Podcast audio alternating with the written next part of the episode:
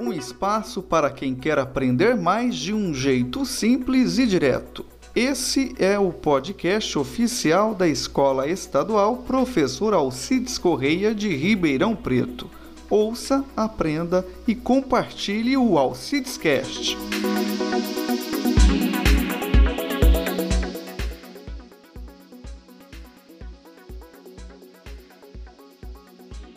Microfone estava fechado.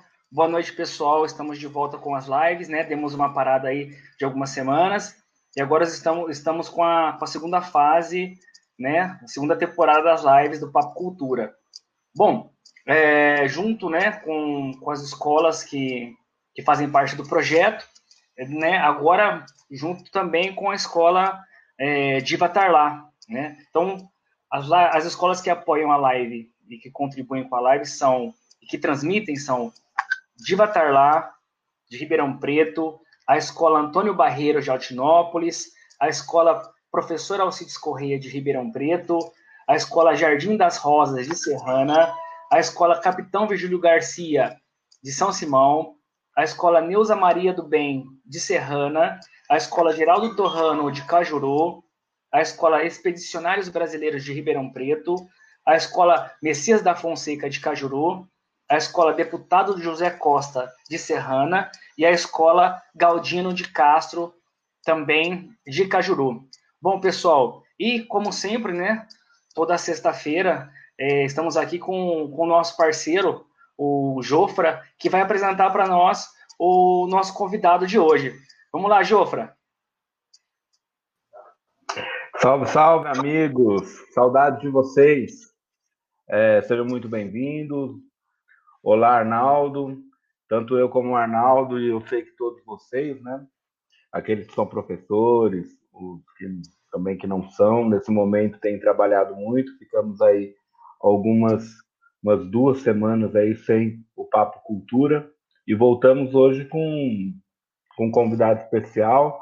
Nós já participamos do, da live dele, que ele também faz lives muito interessantes com pessoas muito bacanas falando sobre política, sobre educação. Então, eu quero pedir a todos, né? Eu ia pedir uma salva de palmas, mas não é possível. Mas vamos receber com carinho o amigo, professor e escritor Marco Buzeto.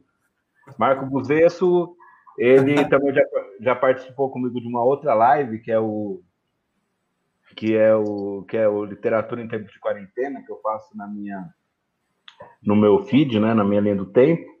Então eu quero dizer que nós temos aqui, apesar de ser o mesmo nome, né, o Marco Buzeto, hoje nós temos uma nova pessoa, né, no novo formato, na Marco Buzeto no novo formato, já que das outras vezes que fizemos entrevista, não só na, em live, mas ao vivo, ele era um, um, um jovem cabeludo, né?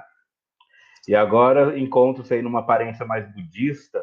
Então seja muito bem-vindo, Marco Buzeto, e fale um pouco sobre esse novo visual.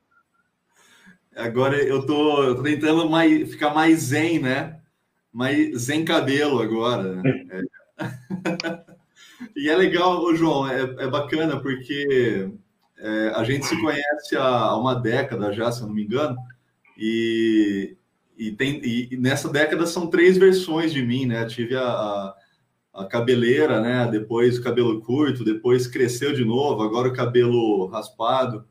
É, mas eu acho que esse, esse visual meio Foucaultiano, assim, vai, vai permanecer um bom tempo, assim, não vai mudar muito, não? Até porque a tendência é ficar mais careca, né? É, o Marco Buzeto já teve uma versão, quando eu conheci, que era uma versão mais assim, é, selvagem da motocicleta, lembra dessa Era cabeludo, usava umas roupas pretas, assim, vinha para Serrana, ele é de Monte Alto, né? Vinha para Serrana de moto, era uma versão, nasci para é. ser selvagem, né? Pois é. é, mas e... aí a gente vai ficando mais velho, né, cara? Exatamente. E, e mais, e mais chato, né? Com certeza. Ou mais legal, depende do ponto de vista, né? É, também, também. E conheço o Marco. Pode falar. Ah, não, não, só ia, só ia agradecer é, essa, esse papo com vocês aqui, brigadão de verdade. porque a gente fez, é, a gente fez também o papo do fanzine com, com o Arnaldo e você também, que foi uhum. fenomenal. Inclusive, esse papo do fanzine que a gente fez, eu usei em, em uma atividade escolar de, de nono ano, se eu não me engano. Foi bem bacana para apresentar o fanzine para a molecada, para os alunos todos. Eles gostaram bastante. Legal. Aí, o pessoal dos Expedicionários Brasileiros, boa noite. Alguns alunos do acredito que é a Luísa, sua aluna, né, Arnaldo? Tá a Luísa aqui, dizendo boa noite, dizendo Arnaldo Mito. É lógico que quando fala um mito, a gente tem que contextualizar, né? Porque podemos ver de dois modos, assim, mas um mito porque é um cara, uma lenda da educação ribeirão-pretana e nacional. E é, eu conheço o Marco Buzeto, né, em Serrana. Na, na, na época ele apresentou, acho que você estava no seu primeiro livro, Marco Buzeto, quando você, nós nos conhecemos. É, né? 2010, né? É isso mesmo. Era o Aquário de Sangue ainda. O, o Aquário de Sangue, exatamente. E foi mais ou menos nessa época que a gente fez uma entrevista, naquela época ao vivo, né, no Caipiro Rock, que teve a Sim. presença do Guto, também de Ribeirão Preto, né? Do e vi lá pra da Regina, exatamente. E depois veio depois desse, desse, desse livro veio o Verônica. Veio o Rebeca em 2013. Rebeca, desculpa. Rebeca, 2013. Sim, aí depois teve um livro técnico chamado Gestão de Recursos e Projetos, que foi contratado. Uma editora me, me encontrou e encomendou esse livro, eu acabei fazendo de encomenda. Foi o primeiro livro que eu fiz encomendado. Uhum. É, depois dele, foi a editora Viena, né, no caso. É, esse livro está em catálogo no, no, site deles ainda, eles vendem para faculdades e tudo mais, cursos de extensão. Depois disso, eu comecei a lançar livros online. É, eu fiquei um pouco desacreditado em impressão, até porque o momento que a gente estava vivendo, já há, há, seis anos, sete anos atrás, é, já era um, um momento assim de pouca leitura física, né? Porque o livro físico ele ele precisa estar tá na mão do leitor para o leitor poder lê-lo, né? você depende, né? é, livro não é como música, né? A música as pessoas ouvem em vários ambientes. O livro não, ele, ele requer que a pessoa tenha ele impresso. É, e para facilitar o acesso, até porque a minha, minha vendagem de livros, ela sempre extrapolou a minha cidade, extrapolou a minha região, né? ela tinha um, um aspecto mais nacional. É, para extrapolar isso, eu acabei é, distribuindo tudo online, gratuitamente online. É, inclusive no meu site, esses livros estão lá ainda. Existem versões finalizadas, assim com uma boa revisão, né, uma boa diagramação, e existem versões mais simples, que foram lançadas assim a revelia, só pela, pelo conteúdo estar tá disponível mesmo. Mas estão todos lá com capa, com a, com a diagramação bonita e tudo mais. É, aí depois do depois desse gestão, eu tive o 15 noites, é, é o 15 noites, isso, 15 Noites com Lígia Teles, Clarice Lispector e Paulo Coelho, que são três contos é, que, eu, que eu escrevi e eu até hoje eu não lembro quando foi, quando eu escrevi, porque foi numa época. Eu acho que esse livro é de 2013 ou 14 e ele ficou guardado, ficou muito tempo guardado. É, porque foi um período que eu que eu tava. E aí é verdade, assim, tem, tem gente que dá uma sacaneada, que brinca, mas é verdade foi uma fase que eu estava tomando muito remédio para uma, uma lesão na coluna que eu tive. É, e eu fiquei muito tempo em casa e tudo mais, e, e esses 15 dias que eu fiquei em casa, eu escrevi esses três contos, né? É, e acabei guardando esse livro num pendrive, e isso desapareceu e eu fui achar anos depois. Acabei lançando, fazendo uma revisão e lançando depois. É, aí tem, depois tem o, o Pink Silk Republic, né, que é um, é um conto, ou melhor, é um roteiro romanceado que eu escrevi e publiquei. Eu escrevi, comecei a escrever aqui em São Paulo, depois eu publiquei online pela primeira vez no, no Rio Grande do Sul, quando eu morava lá. É, e depois fiz um relançamento aqui, aqui em São Paulo também, em algumas cidades. É, e aí saiu no ano, no ano passado e esse, né? Saiu fim, final de 2018, ou melhor, final de 2019, começo de 20, o Conturbado, que também é um conto, um conto de, de suspense. Assim, ele, é, ele é considerado terror, mas na realidade é um suspense, né? É, de não ficção, ou melhor, de ficção também. E, e junto a ele saiu uma, uma antologia, é, que foi também um prêmio da, da editora Trevo, se eu não me engano, que foi uma antologia de, de outono, muito legal também, em, em, que, eu, que eu participei e acabei ganhando em primeiro, primeiro colocado com uma poesia é, é, sobre Carlos Drummond de Andrade, isso. Foi bem bacana também, porque eu nunca esperei ganhar um prêmio de poesia, assim, eu nunca me coloquei como poeta, né? É, até hoje nunca, nunca me imaginei, não me imagino como poeta, e acabei ganhando esse prêmio. Para mim foi uma surpresa muito grande, seguido de uma tristeza muito grande, assim, né? Porque é, eu fico preocupado, né? Quando eu ganho, quando, quando eu sou contemplado com uma com um prêmio de poesia, quer dizer que a, eu, eu, imagino, né, na minha ignorância, que talvez a poesia amadora não, não esteja tão, tão em voga, né? Não me conheço como um, um poeta, assim. É, e foi no mesmo ano que saiu esse prêmio do, do conto conturbado, que saíram ambos no mesmo ano, né? É, final de 2019 para 20. Antes de passar para o Arnaldo, eu só quero fazer mais uma pergunta com relação ao Prêmio Jabuti. Neste ano ele teve muitas indicações de, de editoras independentes, né? O que você acha desse novo momento? Você acha que são é, um, é, é, é uma, é uma nova visão, né? relacionado às editoras independentes, ganhando mais espaço? Você acha que isso vislumbra um futuro para a literatura mais amplo do que o que vivemos hoje?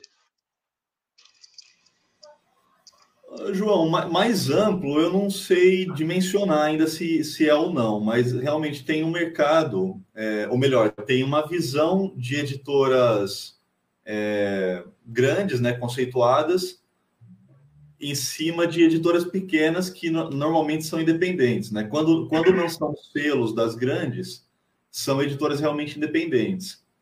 Aí, dentro dessa é, é análise assim, que eu sempre faço com, quando alguém me pergunta sobre publicação com editora pequena, sobre demanda e tudo, sobre demanda e tudo mais. É, eu sempre explico, é, e tem até um, um, texto no meu, no meu site sobre isso, é, sobre essa questão das editoras por quê? Porque muitas editoras é, pelas quais se publica hoje, editoras pequenas, elas não são editoras, elas são, na verdade, é, vendedoras de serviço gráfico, né? Então, por exemplo, a, a, a suposta editora, ela, ela encaminha aqueles, né, aqueles mailing para todo mundo, ou no Facebook, ou no Instagram, e acaba fisgando esses novos autores que realmente querem publicar e eles têm essa vontade, né? A gente sabe que quando você tem um material, você quer que esse material seja lançado. Só que essa ânsia toda não te prepara para o mercado, né? É, e muitos acabam sendo publicados por essas editoras que, na verdade, são gráficas, e o custo todo fica a cargo do, do autor, né, ou autora novos, e, e não existe dimensão nenhuma, não existe é, publicidade, não existe distribuição, não existe absolutamente nada. Esse livro ele morre, é, ele, ele jaz ali na, na prateleira virtual né, de, de, do site da própria gráfica. É, e se o autor quer comprar, ele acaba pagando, ou melhor, se ele quer ter o próprio livro, ele paga valores que normalmente são altos também. Uhum. É, aí dentro desse cenário todo, para responder especificamente o que você me perguntou, João, tem essa visão das editoras de tentarem pegar, né, pegar dali de dentro alguns autores que, que se destacam. É, a gente vê isso acontecer justamente em, com prêmios que essas editoras pequenas produzem. Né? Então, os primeiros colocados acabam sendo visualizados aí por editoras maiores. É, isso também tem a ver com os prêmios Kindle, os prêmios da Amazon, né? essas plataformas de livro digital, é, aquela Wattpad também, se não me engano, acho que o nome é esse, faz muito tempo que eu não, que eu não vejo isso, é, que acabam criando é, a Scribd também, é, prêmios, prêmios independentes, né? prêmios próprios, que às vezes são usados por editoras maiores. Né? Então, dali, por, por conta da conceituação toda, acabam sendo é, fisgados pelas editoras maiores. Então, assim, dentro desse cenário, João e Arnaldo, é, existe realmente uma demanda maior para autores independentes, é, junto com editoras independentes. Só que isso acaba criando também um mercado específico, né? acaba criando um outro nicho que outros autores independentes não conseguem acessar também. Né? Então, assim, o, o mercado independente eh, do, do, livro, do autor independente, isso acontece com a HQ também, a gente sabe, né, com cartunista, é, ele acaba gerando uma, um mercado paralelo de pseudo-contratados, né? Então, por, por exemplo, eu tenho eu tenho contrato com com três editoras, é, com três editoras. É, dessas três, duas são realmente independentes. É, uma, ela é maior, é uma editora mais conceituada que realmente é a, a Viena. É, só que eu me coloco como autor independente, né? porque todo trabalho ele está em volta do que eu faço. Né? É, a editora ela acaba sendo a editora acaba sendo teu cartão de visita, né, João e Arnaldo? É, assim, você ter o livro na mão, né? É, ele o livro na mão ele é teu, teu cartão de visita para chegar em algum lugar e falar, ó, eu vou participar, hoje eu vou participar dessa feira de livro, tá aqui meu cartão, meu, meu cartão de visita que é o meu livro. Então normalmente você não faz isso sem o livro físico, né? Uhum. É, isso acaba ajudando nesse aspecto, né? Correto. É, a Bárbara só está pontuando aqui, lembrando que no último dia 20 de outubro foi o dia do poeta. Então, parabéns aos poetas. Parabéns a todos eles. A todos eles. E Arnaldo Neto? Ô, Marco, é, além de ser um, de você ser escritor, né? Tem uma vasta experiência aí como, como escritor. Você também é professor, né? Na área da, da, da filosofia, da história. Eu queria saber, né? É, se você está ainda atuando em sala de aula e como é para os seus alunos, né? Essa uhum. coisa de ter um professor escritor, e se isso impulsiona os seus alunos a escreverem também, se você incentiva esses seus alunos aí dentro da, de sala de aula a se tornarem autores, a escreverem textos, se você tem algum projeto voltado para isso específico para os seus alunos em relação à, à escrita? Sim, sim, legal, boa pergunta, Arnaldo, legal, porque às vezes a gente não faz esse parênteses, né? É para linkar uma coisa com a outra. É, eu, eu tô na sala de aula ainda, né? Eu, eu, desde 2010 e aí eu tive um, um hiato, né? Quando quando eu me mudei, quando eu fiquei fora do, do estado de São Paulo e, e no Rio Grande do Sul eu não, não lecionava, até porque o Rio Grande do Sul não estava contratando professores, né? Teve uma fase muito quebrada tal. É, e, de, e aí eu regressei para a sala de aula quando eu voltei aqui para o estado de São Paulo, para a cidade de Monte Alto. Isso foi no, no início de 2018. É, de lá, de lá para cá, ou melhor, de 2010 até agora, eu lancei vários outros livros, né? E inclusive uma, uma história em quadrinhos também, que foi com parceria com, com um cartunista do Rio Grande do Sul, o Vantuir, que leu, leu alguns contos meus de, de suspense e acabou gostando e, e desenhou em cima três, é, três HQs, né? E lançou uma por enquanto. É, se eu não me engano, o nome é, é, Contos Insanos, né? E ficou um trabalho magnífico, com, com traços rabiscados bem bonitos tal. É, só que o lançamento foi feito só lá. É, quando eu apresento esse tipo de trabalho para os alunos, é, eles têm uma primeira reação que é o seguinte, assim, falar, às vezes, né, quando, quando você é um professor novo numa escola, alguém te apresenta, né, é, alguma, a direção, a coordenação, às vezes alguém te apresenta, e às vezes me apresentam como escritor. E aí, uma sala de aula ou outra, assim, é, é comum você escutar assim, ah, será que é mesmo? Ah, para, que, que é isso? É, escritor? Mas é de livro mesmo, né? Eles perguntam. Pô, mas é de livro, é de livro, né? Aí alguns ficam é, vislumbrados, né? Porque é uma novidade para eles, né? É, não porque significa alguma coisa grandiosa, né? Uma coisa assim totalmente fora da realidade, mas porque para eles é, é, novo conhecer um autor pessoalmente. É, e outros eles não acreditam mesmo enquanto você não pegar teu livro e levar lá e falar, oh, amiguinho, isso aqui é seu, fica aí, lê. É, sou eu aqui na orelha, ó, aqui, ó, é o tio aqui, ó. então é, é, uma realidade, assim, é uma é uma sensação muito boa, porque existe uma dúvida da parte deles que é te pôr à prova, né? Que é assim, ah, então prova que você é escritor mesmo. Aí normalmente eu falo, meu, eu não tenho muito que te provar, né? Eu só tenho que te valer, assim, leia, independente de, de se for meu ou não. É, é, mas depois eles acabam conhecendo e gostando. O problema, o problema nisso tudo é que assim, o professor é, de fundamental e médio, né? É, então, assim, do nono ano para baixo, não tem uma leitura muito grande, até porque meus temas são um pouco mais, um pouco mais velhos, né? É, de cada acima tal. É, mas, assim, aí eu, eu faço uma diferenciação que é o seguinte: com o ensino fundamental, eu trabalho contos que a gente cria na hora, que a gente desenvolve na hora, e dentro da, da, da história, no caso do fundamental, né, eu trabalho a literatura muito forte, leitura, é, produção de texto, é, leitura crítica, né, análise de texto, interpretação diariamente, assim, né?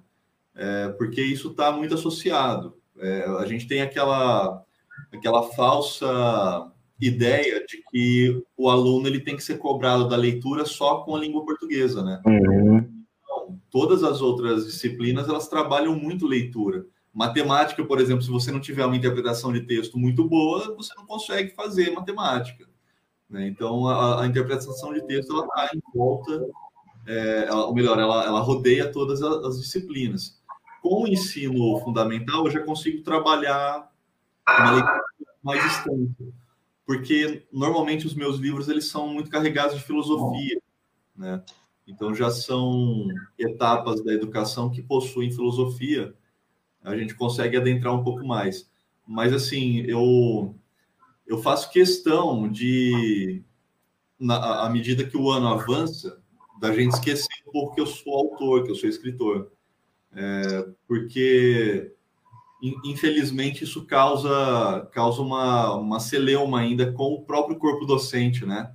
É, essa é, é, o tal do é, valoriza, mas não totalmente, sabe? Assim, valoriza, mas da porta para da porta para dentro você não é, sabe? Então, assim, da porta para dentro você é professor, não é escritor. Então, eles eles dissociam essa realidade, né? É, só que aí cobram leitura, né? Co cobram do professor que o professor cobre leitura do aluno, sem falar que ele é escritor. Então, é, acaba, acaba não vingando muito, né? A gente fica no, no limbo, né? De fato. E, Arnaldo, quer fazer mais uma pergunta? Quero. Ou então, é, é isso aí, o que você falou, Marcos, é muito interessante. Eu acho que o, o João já deve ter passado por alguns momentos desse, desse tipo em sala de aula, né, enfrentado algum a, a reação às vezes do, do, dos pares, né?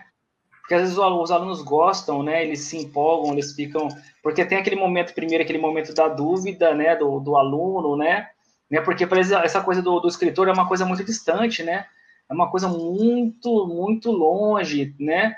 Poxa, e quando eles, eles acabam admirando, e assim, normalmente, quando eles gostam do professor, né? eles gostam de alguém, principalmente o adolescente, ele passa assim a, a copiar o jeito do professor, a fala, e até isso acaba sendo inspirador para ele, né? Para ele poder escrever, ele ver que é possível, né? Por isso que eu te perguntei, porque assim, muito interessante é, você que é professor, principalmente numa área que não é na área de, de letras, né? Na área de, de, da língua portuguesa, na área de história, filosofia e não escrevendo livros específicos para de história e filosofia, para eles eu acho que isso aí deve ser uma coisa assim é, sensacional, né? Óbvio, né? Você acaba virando o ídolo aí, é, isso é natural, uma situação natural, e às vezes causa um pouco de, de celeuma, né? Um, entre, entre os pares e tal. A gente é uma situação um pouco complicada. Acho que eu até entendo. Eu queria saber também, você também tem uma, uma experiência na área como, como gestor cultural. Eu queria saber como, em que fase da sua vida aconteceu isso, como foi, se você ainda atua como, como gestor cultural. Eu queria que você falasse um pouco, um pouco sobre isso.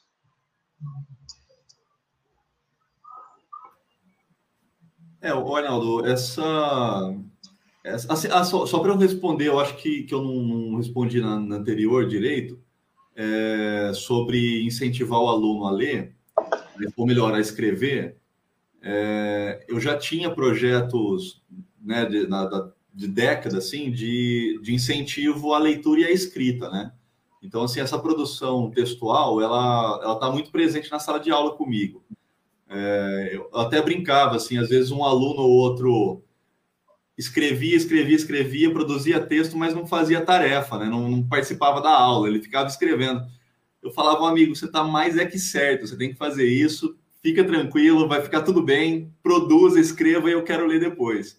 É claro que depois eu cobrava a matéria dele, né? Mas eu incentivava bastante até com as escolas onde eu não lecionava, porque aí já, já entrando na sua, na sua pergunta sobre projetos culturais e tudo mais, é, eu já trabalhava com projetos culturais que, de incentivo à leitura nas escolas.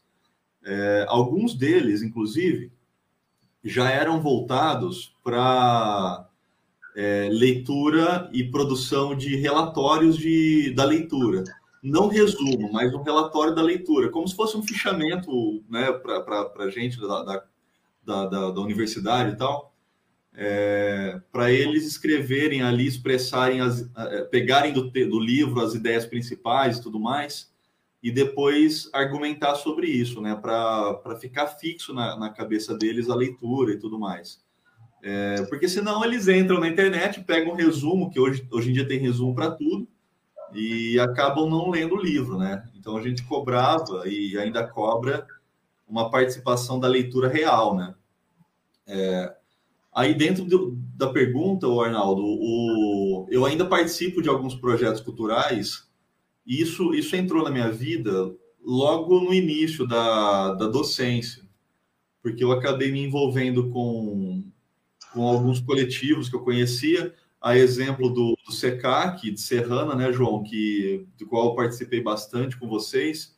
É, desde 2009, quer dizer, 2009 eu já participava de alguns coletivos culturais que, que faziam ações é, municipais, regionais, regionais. É, e aí eu participava ou em loco, né, ou, ou virtualmente, orientando, coordenando as ações, as, as atividades e ajudando a elaborar esses projetos, muito de, muitos deles é, que concorreram e, e, vários ganharam os editais da, do Estado de São Paulo. É, isso é bem bacana, assim, né? ter, ter, essa, esse reconhecimento de um projeto cultural. Né? Isso a gente sabe, vocês dois também que conhecem bastante esse universo da cultura, sabem que sozinho a gente capenga, capenga muito, acaba produzindo muito, fazendo milagre, é, só que sem incentivo monetário do poder público, é, a gente não anda muito, né? A gente chega no limite. Então, quando esses editais acontecem, acabam contemplando projetos, isso é uma coisa muito bonita, porque essa produção cultural acaba atingindo a população mais amplamente, né? Com uma amplitude muito maior e, principalmente, dentro disso, né, de valorizar a sociedade e a produção, a produção, valorizar a produção do autor, né? O músico, o poeta, o escritor, de modo geral, é, o dançarino, o rapper, to, todas as áreas, né? É, então isso, essa proximidade da cultura transversal com o universo social é muito importante, porque as pessoas precisam compreender que a cultura ela está envolvida em tudo. Aí a gente pega os exemplos mais absurdos, né? A, a pessoa que fala que é contra edital, que é contra música, que é contra cultura, é contra livro, é contra tudo, só que não deixa de ir no barzinho ouvir música, é, ver uma banda, aí ele não quer pagar cover, não quer pagar o cachê da banda, aí ele assiste novela e a novela está lotada de música que ele ouve, que ele gosta, só que ele não reconhece como cultura. É, então, não, não, é, fala que tem que valorizar a leitura, mas não compra livro, não dá livro de presente. É, então, isso está dentro de um cenário muito, é, além de preconceituoso, muito hipócrita, né? É, isso.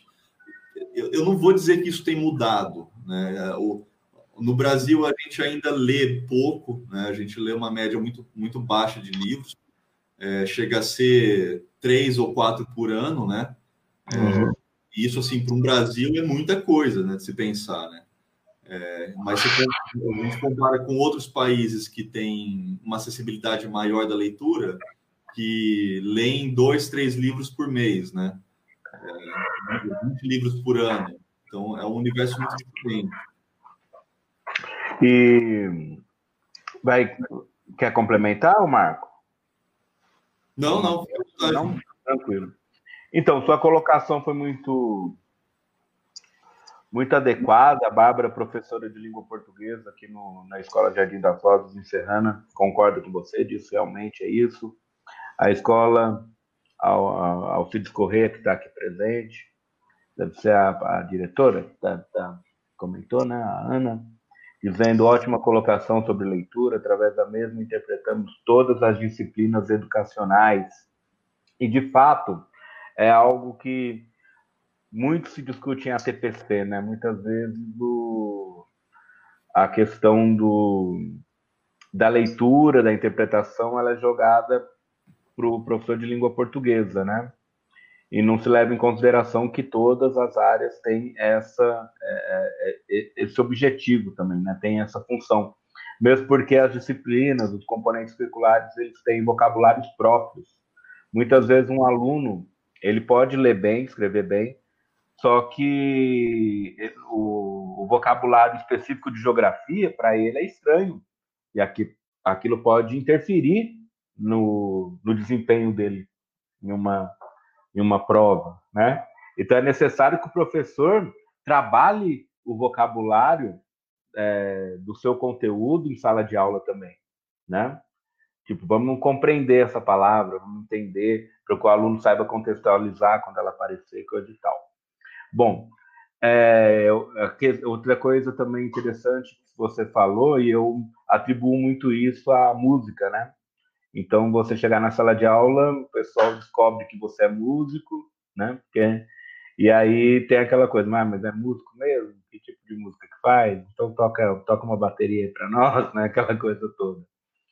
Então tem muito disso que acontece em sala de aula em função da, do que você faz fora da escola e que normalmente, mesmo que você não fale, um dia eles vão descobrir, né? O que, o que você faz.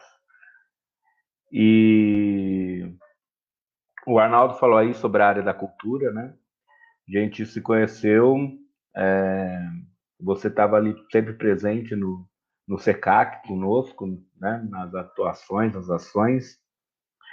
E eu gostaria de saber o que veio primeiro para você, né? Na sua época de escola, sua, seu envolvimento já era com literatura e cultura, ou você iniciou ou, ou, a cultura te levou à literatura? Qual foi o processo? E como você acha que a sua visualização disso em sala de aula? Os alunos eles chegam a, le, leitura, a escrita em função da cultura, na sua visão? Ô, João, legal a pergunta, cara, porque ela, ela, ela faz um ela faz uma linha temporal assim na vida de todo mundo, né? É, eu, eu, eu não, não sei por que eu entrei na, na literatura. Realmente, eu não sei por quê. É, do, da mesma forma que eu não sei o momento exato que eu entrei para a disciplina de história. Né? É, nunca foi intenção minha é, cursar história na minha vida, assim, nunca tive isso. Eu não, não me lembro de uma vez pensar, ah, um dia eu vou fazer história.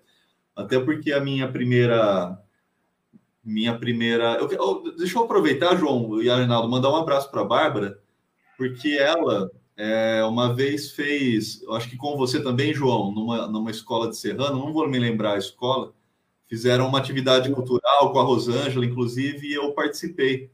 Então, Bárbara, muito obrigado, viu? Ficou um, um abraço. Foi, no, foi, na escola José Costa. Eu dava aula também na, na época lá. Exatamente. José Costa. Fiz oficina de fanzines lá e tal, e você fez essa participação, fez uma visita, né, se eu não me engano, na escola. É, legal. E a Bárbara hoje, ela, ela trabalha no ETEC no Jardim das Rosas, mas ficou muito tempo na sala de leitura do José Costa. Bacana. Bárbara, obrigado. Um abraço para você aí.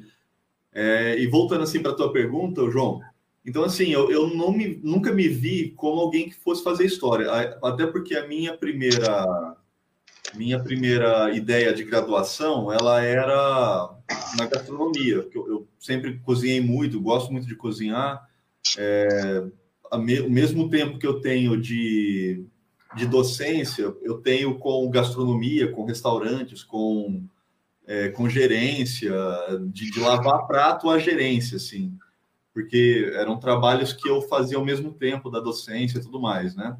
É, todo mundo acha que o professor ganha milhões, né? Então aí está uma prova de que não é bem assim, né? É, e assim sempre foi uma coisa que eu gostava muito, assim. Então a minha primeira ideia de, de curso foi para gastronomia. Eu tentei me mudar para Campos do Jordão, onde tinha o hotel, ainda tem o Hotel Senac.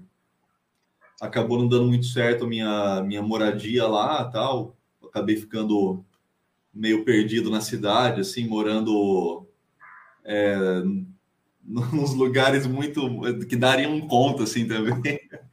É, e, e, acabei tendo que voltar para Monte Alto, né? Não, não fiquei fiquei lá. Isso foi em 2000, final de 2014 para 15, ou melhor, isso foi do final de 2004 para 2005, é. é. Depois eu fiz psicologia, iniciei psicologia, não terminei também porque a, a minha rotina de trabalho era muito dura. Eu, eu, trabalhava numa fundição de alumínio, acordava de madrugada para entrar na, no trabalho, saía no horário de pegar o ônibus, então assim eu não tinha tempo nenhum. Ia para a faculdade é, cheio de óleo, sujo de óleo, assim, eu não dava tempo de tomar banho, nada. É, e, e, acabei abandonando o curso por conta de vários fatores, né?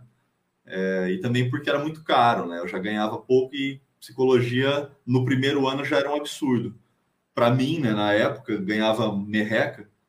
É, e depois eu fui fazer história, mas porque é uma, é uma disciplina que eu gosto, e aqui, perto de, Monte Alto, tem a cidade de Jabuticabal. Jabuticabal, à época, tinha uma excelente faculdade de graduação de História e acabei fazendo.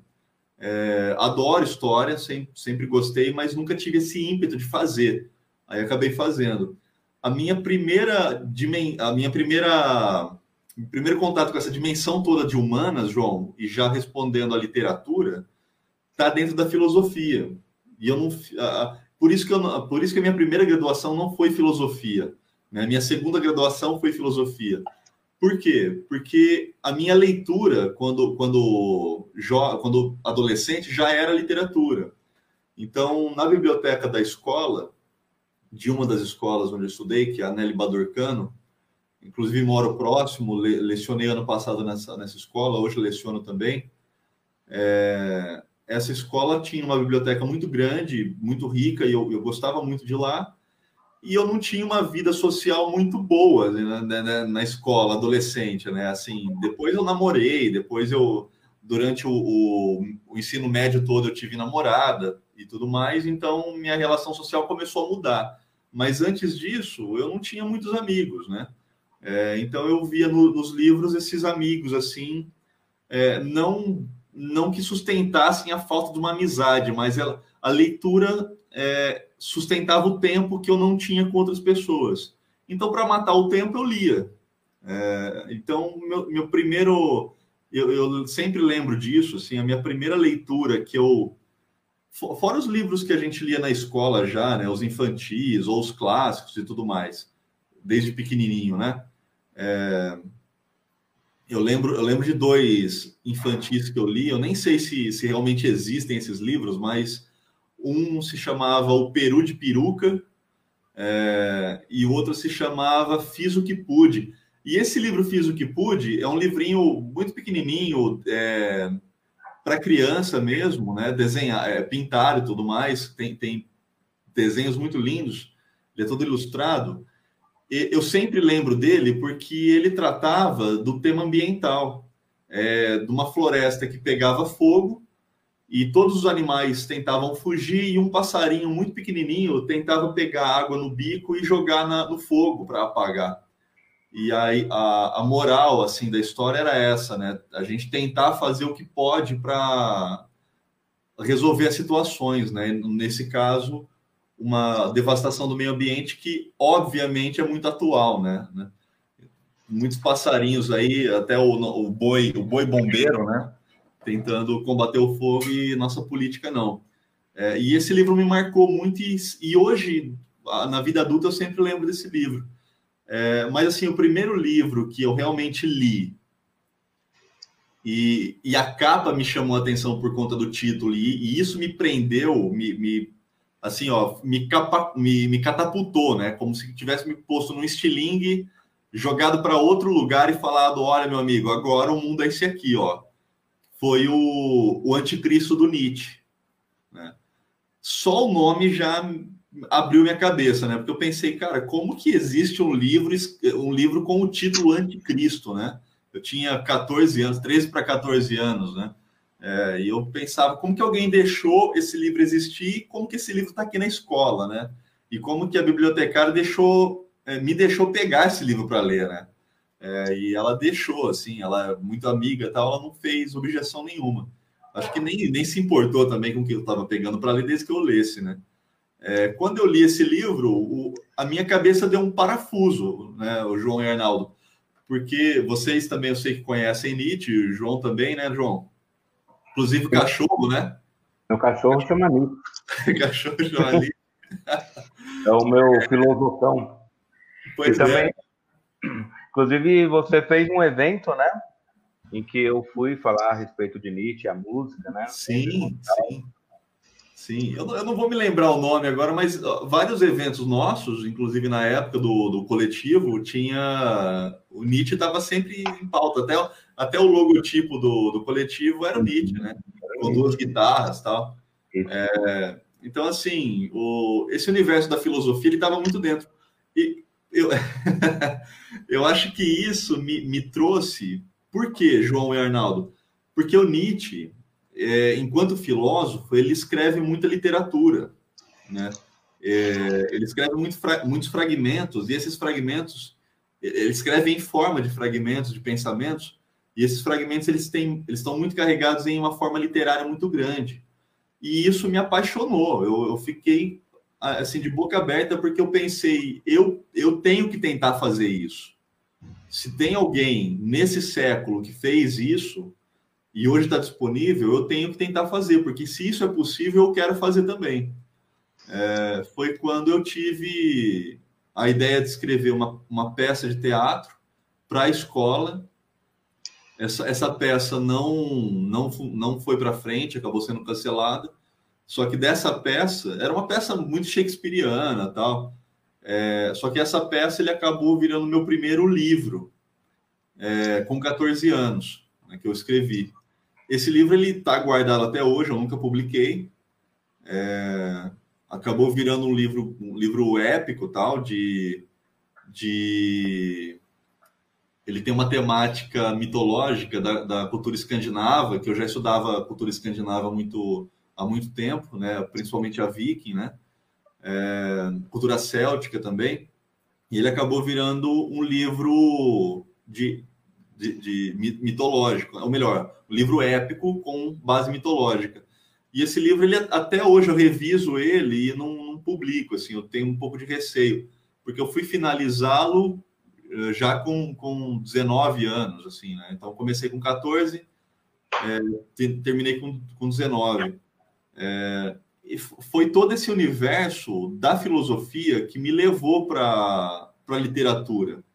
É, porque, assim, quando a gente é adolescente, e eu tenho certeza que vocês sabem muito bem, e o pessoal que está assistindo a gente também, é, você sempre tem aquela aquela paixãozinha e aquela paixãozinha você quer contemplar de alguma maneira, né? Você quer agradar de alguma maneira e se a, a paixãozinha da sua época gosta de ler, você vai tentar escrever alguma coisa para ela ler.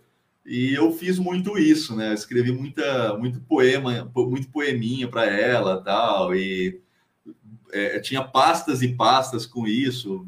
É, e, e, a minha a minha felicidade, a minha felicidade foi saber que depois de quatro anos, quatro anos de namoro, assim, ela jogou tudo fora.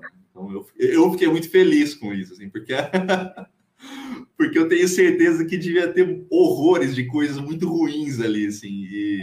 A Mayra está perguntando. Pretende publicar esse seu livro, esse seu primeiro livro? Mara, eu, eu, pretendo, eu pretendo, só que eu não sei quando. É, ele, esse, esse livro, ele se chama... Bom, ele teve vários nomes, mas a última vez que eu mudei o nome dele, o título dele que foi faz pelo menos uns, quatro, uns cinco anos isso, é, ele ficou chamado de é, Ask e os Nove Vikings. É, Ask na mitologia nórdica, né, na, na, Viking, ele é o primeiro ser humano, o primeiro homem, né, é, criado, assim, o primeiro homem-homem da, da, da, raça humana mesmo, criado. Então, ele recebeu esse título. Eu pretendo publicar esse livro um dia, mas eu não faço a menor ideia de quando, porque esse livro ele destoa totalmente do da do minha produção. Ele não tem nada a ver com nada que eu produzi até hoje depois dele. Então, é muito provável que ele caia na minha, na minha literatura é, e seja totalmente desconexo com tudo, sabe? Eu não sei se isso agradaria. Arnaldo? Ô, Marcos, não, então, nossa, cara, muita coisa para te perguntar e do que você estava falando aí, essas experiências como, como aluno, né? a gente vai lembrando também, né? Muitas coisas que a gente passou em relação a isso. O, Primeira coisa, eu queria mandar um abraço para o Matheus Roque, João, apareceu. E o Matheus que faz os flyers, tá? Da, das lives. Matheus, abraço. Ele que ele... Isso aí. Ó, então vamos lá. Primeira coisa, eu quero, queria saber, são várias perguntas, tá? Aí você, você responde aí, porque você foi falando tanta coisa, cara, aí eu falei, vixe, eu tenho que perguntar isso para ele. Primeira coisa. Arnaldo, é... Só para te cortar, me desculpa, porque eu, eu falo, eu falo muito, cara, mas isso é por causa, por conta da minha timidez, viu? É, ah, é? Eu tava, tava, conversando com isso com umas amigas esses dias, os amigos e umas amigas. É, então, assim, se eu não parar de falar, me corta, cara, é porque eu é por causa da vergonha, tá? Não, é muita coisa para falar, cara. Nossa, cada coisa aí que muito interessante. Bom, primeira coisa é o seguinte, eu queria saber de você, né? Você que é escritor e professor, né? Essa live, uh, o direcionamento dela é para as escolas, né? Assim, na verdade. Então, a maior parte do público que entra são o, professores, alunos, pais de alunos, né? As famílias, né? Tem escolas é, públicas, tem muitos alunos também das escolas privadas aí que, que participam e entram. Queria que você é, indicasse para quem está começando a ler agora, quem não lê, quem não gosta de ler, qual autor e qual livro você recomenda para quem quer começar a ler? Aquela pessoa assim, ah, eu quero começar a ler, mas eu vou começar a ler, ler me cansa, eu embaralho a letra, e queria saber, eu quero, a primeira pergunta é essa, que você desse essa dica para quem quer começar a, a ler. A segunda coisa que você falou para mim, que me chamou a atenção, foi essa coisa da, da biblioteca. Porque, assim, eu acho que assim, a biblioteca, a biblioteca ela deveria ser o coração da escola, né? E, normalmente, né, os, os, os profissionais que são colocados na biblioteca são aquelas pessoas, normalmente, que estão... É, não estou generalizando, tá? Mas, assim, que já estão parando ou já estão com, com seu tempo ali profissional, né, só esperando para dar hora, e, e, às vezes elas não ficam nem muito felizes ali na, na, naquela função. Na verdade, não tem um, um olhar para a biblioteca. Eu lembro que eu tinha uma isso não é de agora, eu lembro que eu tinha dificuldade de, de, de pegar livro na biblioteca da minha escola, porque o, o senhor que trabalhava na biblioteca ele não gostava de emprestar livro, que dava muito trabalho, não gostava de barulho, não gostava que, que mexia porque desorganizava os livros. Então, para pegar o livro era uma vida. Então, eu acho que isso você vai desestimulando muito o aluno. Então, eu gostava de livro, porque, por sorte, na minha casa, né, meus pais sempre incentivaram, não dando livro para mim, mas incentivaram como modelo. Né? Eu via eles lendo, eu acabava lendo também. Mas eu tinha que frequentar a biblioteca, é, no caso, aquelas bibliotecas do centro da cidade, porque na minha escola eu não conseguia pegar o livro, porque o bibliotecário não queria é, emprestar, sendo que a biblioteca ela tem que ser o coração da escola. Acho que tudo deveria partir da biblioteca, os projetos, ah, deveria ser um espaço que tinha que ficar aberto da hora que abre a escola até a hora que fecha, sabe? Porque assim os horários são muito são restritos, é, tem muita burocracia em relação ao livro, até no manuseio, essas coisas e tudo mais. Eu queria saber então a sua a sua dica e a sua opinião sobre a, as bibliotecas escolares de uma, de uma forma geral, tanto de escola pública quanto de escola privada.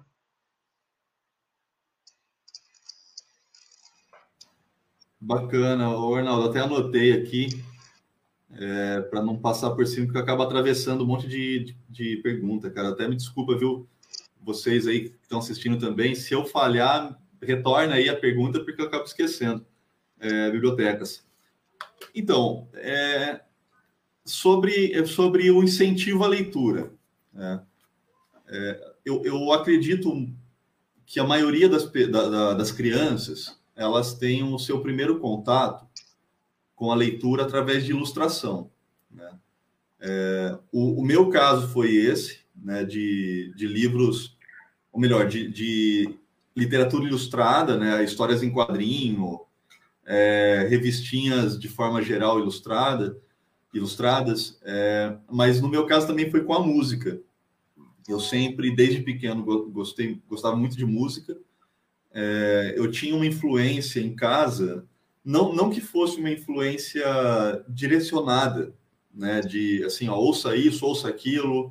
Esse, essa música que está tocando é, é, tal coisa, é tal músico, é tal compositor. É, mas minha casa sempre teve muita música quando eu era pequeno.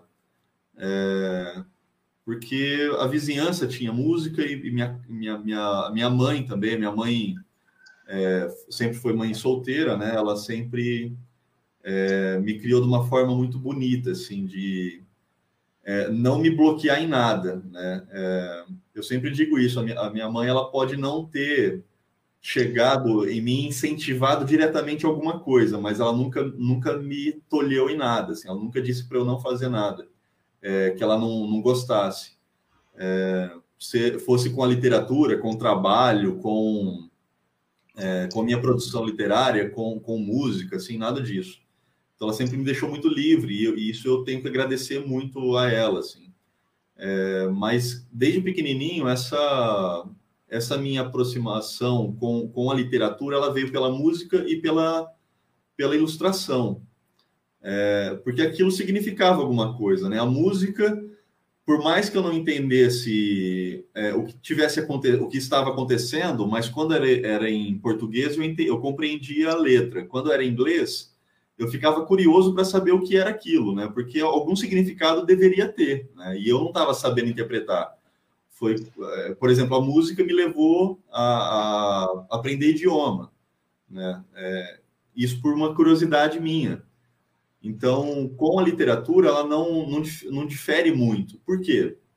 Porque a criança. E, engraçado que eu até li um artigo hoje é, que já se comprova que as crianças são muito criancinhas mesmo, assim, de, de dois, três, quatro anos, elas são muito suscetíveis à leitura, né? Porque elas estão no momento de aprender as, as simbologias, que é muito presente, e a literatura enquanto representatividade.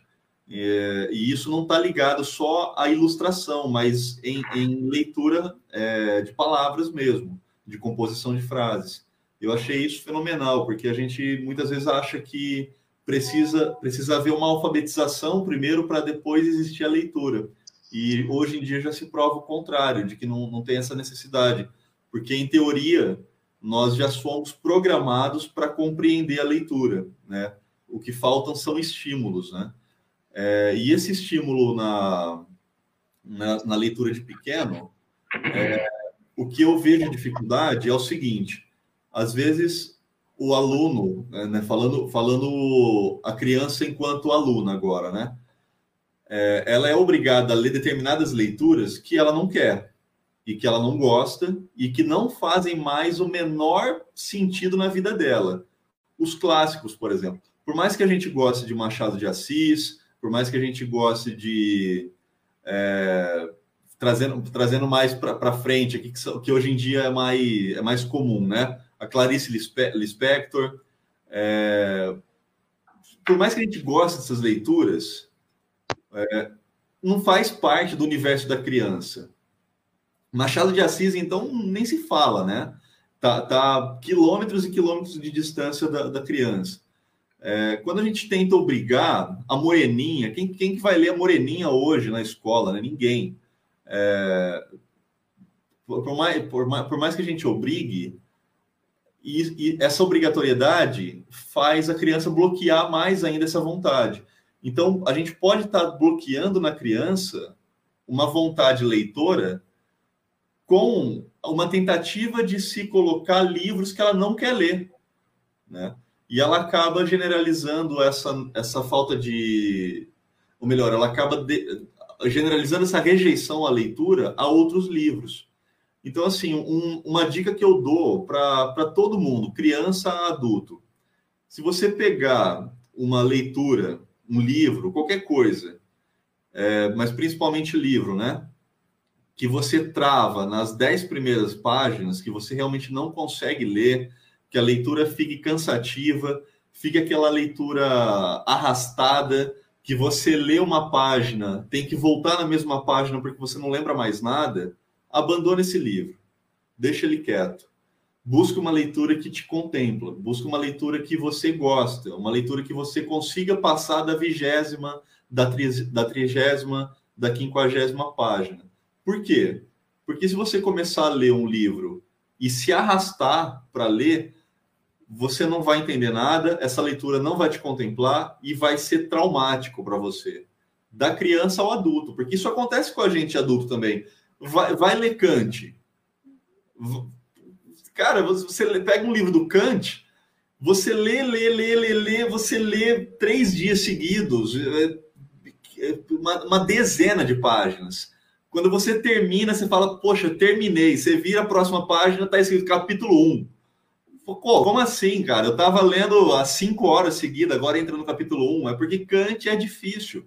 Kant, o que ele podia, né, o filósofo Manuel Kant, o que ele podia resumir em três linhas, ele coloca em 30 páginas. Né? Então, você não vai dar uma leitura dessa para um adulto nunca, né? Só se ele, só se ele realmente gostar do tema.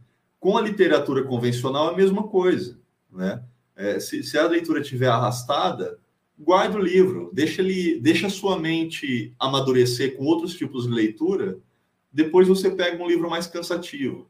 Com a criança é exatamente a mesma coisa. Apresente leituras mais facilitadas, né, para incentivar, é, leia junto, estimule o processo de interpretação, de conhecer palavras, leia HQ com o dicionário do lado, às vezes tem uma, uma palavra que a criança não saiba, procure, ensine ela a procurar no, no dicionário, porque isso já estimula. É, então, crie o hábito. E depois apresente leituras mais densas, né? É, a gente tem, eu, eu, eu, uso isso como exemplo, uh, Arnaldo e João. É, a gente pega o, o Dostoiévski, né? É, a, gente, a gente pega autores, autores russos é, que a gente lê na vida adulta que na Rússia do período, é, adolescentes liam. Né? Ah, porque eles eram interessados na leitura? Não, também não, né? Porque existia uma defasagem de literatura, não existia tanta coisa para ler. Então eles liam esse tipo de literatura também. Né? É, mas assim, o que eles já liam naquele. Isso, isso reflete no, no período, na, nas revoluções, no período histórico. A gente não, a gente foi ler esse tipo de literatura mais densa na vida adulta e já achando cansativo pra caramba. Né? Então, se a gente não apresentar literaturas mais densas para as nossas crianças, é, eles vão acabar virando aqueles adultos que, quando leem, né, quando leem, prefiram livros que né, pasteurizem a mente, assim, né? É, vou, vou, vou cometer uma, uma violência agora, mas, assim, são, são literaturas estilo 50 tons de cinza, sabe? Literaturas que, poxa, não está agregando nada na sua vida e está te alienando mais ainda, sabe? É, é, é uma, uma diferença que a gente vê. Eu, eu, quando eu li, por exemplo, esses livros do tipo 50 tons para mais, né? Porque virou, virou uma moda esse, esse livro hot, né? Eu às vezes leio um ou outro para fazer alguma crítica e são literaturas juvenis, né? Juvenis do tipo o, o, o, adolescente que não sabe nada de absolutamente nada, né? Não é, não é nada de, de sexo, é nada de nada, não sabe da vida, não sabe nada. Então, quando a gente pega adultos lendo isso, para mim é uma dor no coração, assim, porque realmente tem adultos que são fissurados nesse tipo de literatura, saca? Enquanto tem outros tantos, né? É, agora, sim, para responder a, a segunda, Arnaldo, até ô, antes você, ô, Marco, antes de você responder a segunda, só para pegar o gancho, é, quando o pessoal fala que está consumindo livro ou literatura, normalmente tem que se ver, tem que verificar a qualidade desse livro, né?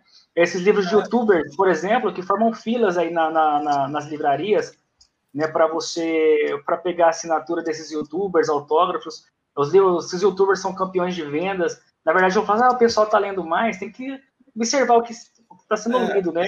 Foi bom, foi bom você tocar nesse ponto também. Interessante. Sim, sim. É, porque, porque tá ligado a isso, né? É, quando a gente vê isso, né? Ah, está se lendo mais no Brasil. Aí você vai lá ver o que é, não tem autor nacional, para começar, não tem autor nacional. Tem, tem histórias que são best-sellers já lançados, né?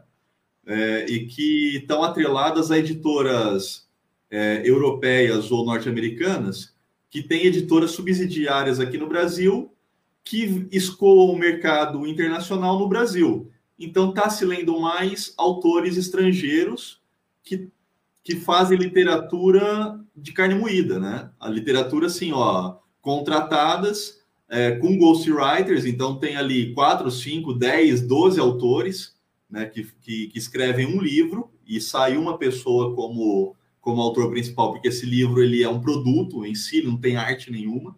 É, não, não que o entretenimento precisa ter arte o tempo todo, não, não é isso, mas é, é, muito diferente você ler um livro que é uma pessoa demorou um ano para escrever sozinha, é, do que, ou 15 dias sozinha, que, que seja, é, do livro que pessoas escreveram a, a 40 mãos e que demorou dias para ser escrito, né? Foi roteirizado. É, então, assim, está se lendo mais, mas o quê? Né? É, então, assim, a gente tem que se preocupar com isso. Muito, muito bem lembrado, Arnaldo. O, agora, sim, quando a gente passa para bibliotecas, que deveria ser o coração da escola, realmente, é, eu tive eu, eu tive a assim a alegria de, de estudar em, em duas escolas absolutamente diferentes uma das outras. Quando uma no, no ensino fundamental é, do primeiro do primeiro ao quarto ano, quando eu era garotinho, eu estudava numa escola central aqui da cidade de Monte Alto. Eu, eu ainda morava no centro, na verdade, nesse período, né? É, e era a escola Dr. Raul da Rocha Medeiros, uma escola muito conceituada. É, essa escola, ela, ela, tinha também uma biblioteca, biblioteca muito boa, só que no período que eu, que eu estudei lá, pelo menos, não tinha, não existia um incentivo de leitura muito grande. É, esse incentivo à leitura ele, ele rodava dentro desse desse liquidificador de clássicos, né? É, então assim você dava para como leitura obrigatória e era obrigatório, né? Eu lembro disso. A gente lia três, quatro livros no ano para fazer provas e trabalhos. E, só que eram livros clássicos que, que não estavam não, não, não muito dentro da realidade da, da criança, né? É, então, se tra transformava numa leitura maçante. Mas não existia uma política de incentivo à leitura. Existia uma obrigatoriedade da leitura, mas não uma política de incentivo. São coisas diferentes. Quando eu me mudei para a periferia, onde, onde eu moro hoje, é, 70% da minha vida até hoje, é, eu, eu, moro em periferia e adoro, sempre gostei. É, me sinto parte da periferia e a periferia me fez, me, me, transformou no que eu sou hoje, porque a periferia é real, né? Diferente de, de muitas vezes de, de, de, regiões centrais, né? As periferias são de verdade, elas são reais. A vida acontece ali, né? É, então, assim, essa, escola, essa segunda escola foi a escola Nelly Badurcano, é, que tinha também uma biblioteca muito grande e que, diferentemente da escola central, tinha uma política de incentivo à leitura. É, não de obrigatoriedade, mas de incentivo. A biblioteca ficava aberta, a bibliotecária ia nas, na, nas salas, perdão, é, incentivar, falar de livros novos que chegaram. É, muitos autores na, é, locais e regionais faziam lançamentos nessa, nessa escola, nessa biblioteca. É, eu lembro de ter comprado um livro de poesia de um autor, infelizmente eu não me lembro o nome dele, mas eu acho que ele era da região. É, comprei e não li, porque eu comprei para dar para uma namorada na época. É, então, assim, existia um incentivo à leitura e eu fui muito contemplado com isso. É, qual, qual é essa falta? E eu, eu acho que uma das palavras que você estava tentando encontrar, o Arnaldo, era a professora ou o professor remanejado, né? Que às vezes assume a biblioteca. O professora ou professora, né? Que, que normalmente é, tá para ser o readaptado e que tá para se aposentar e acaba tomando conta da sala de leitura. É, e, e assim, o exemplo que você citou, eu já vi bibliotecas assim, de que o professor que está lá, bibliotecário, na verdade não é o bibliotecário, ele é um professor, né? Ou professora, ele está lá para cumprir uma tabela, né? E tem muitos que realmente não gostam que desorganize, né? E a minha concepção de biblioteca é totalmente diferente. Biblioteca organizada, para mim, é ridículo. Né? Se não tiver livro espalhado pela mesa, aberto, livro é, assim, aquele livro regaçado de página, né? Que, que mostra que foi lido, né? É, se não tiver gente com livro na mão, se não tiver livro que sumiu, isso não é biblioteca de escola. Mostrar que a biblioteca é viva, né? Isso mostra. É, a biblioteca viva, exatamente. Tá parecendo a biblioteca de político, aqueles caras que colocam a biblioteca como cenário. É, ele, é, ele, e vira um arquivo, né? Assim, ó, não é uma biblioteca, você quer um arquivo, você, você quer arquivar conhecimento, você não está compartilhando conhecimento, ninguém está acessando esse conhecimento. Esse conhecimento está tá guardado, está armazenado. É, então, assim, eu, eu vejo hoje em dia ainda, em pleno século XXI, óbvio que a gente vive num mundo brasileiro obscurantista, não só brasileiro, né, mas o Brasil obscurantista, né, negacionista, contra a ciência, contra a literatura, contra tudo. É, então isso meio que se legitima, mas antes também era assim, né? Então tem desde bibliotecas com um profissional ali que não quer bagunça, é, a bibliotecas que realmente incentivam a literatura. E dentro dessas existem as que incentivam a produção literária. E isso é riquíssimo, isso é muito bonito de se ver. É, então, assim, é, eu, eu, essa escola onde eu lecionei, é, a Nelly, Nelly Badurcano, ela chegou a um, período, um ponto que ela começou a fazer projetos de incentivo à leitura para a comunidade. Então, não estava mais só restrito aos alunos. Essa, escola, essa biblioteca ela ficava aberta em horários específicos para receber alunos de outras escolas ou adultos da comunidade que quisessem ler livros. É, virou uma biblioteca pública, né? Que a, a, a, a gente tem que ter essa visão de. Gente... Perdão, Arnaldo. De... Só mandar um abraço. Tá na live uma bibliotecária boa aqui, viu? Não é porque ela é da minha escola, não, mas ela, ah, ela é boa. Zenir. Boa, mas ela está se aposentando. Mas ela está se aposentando.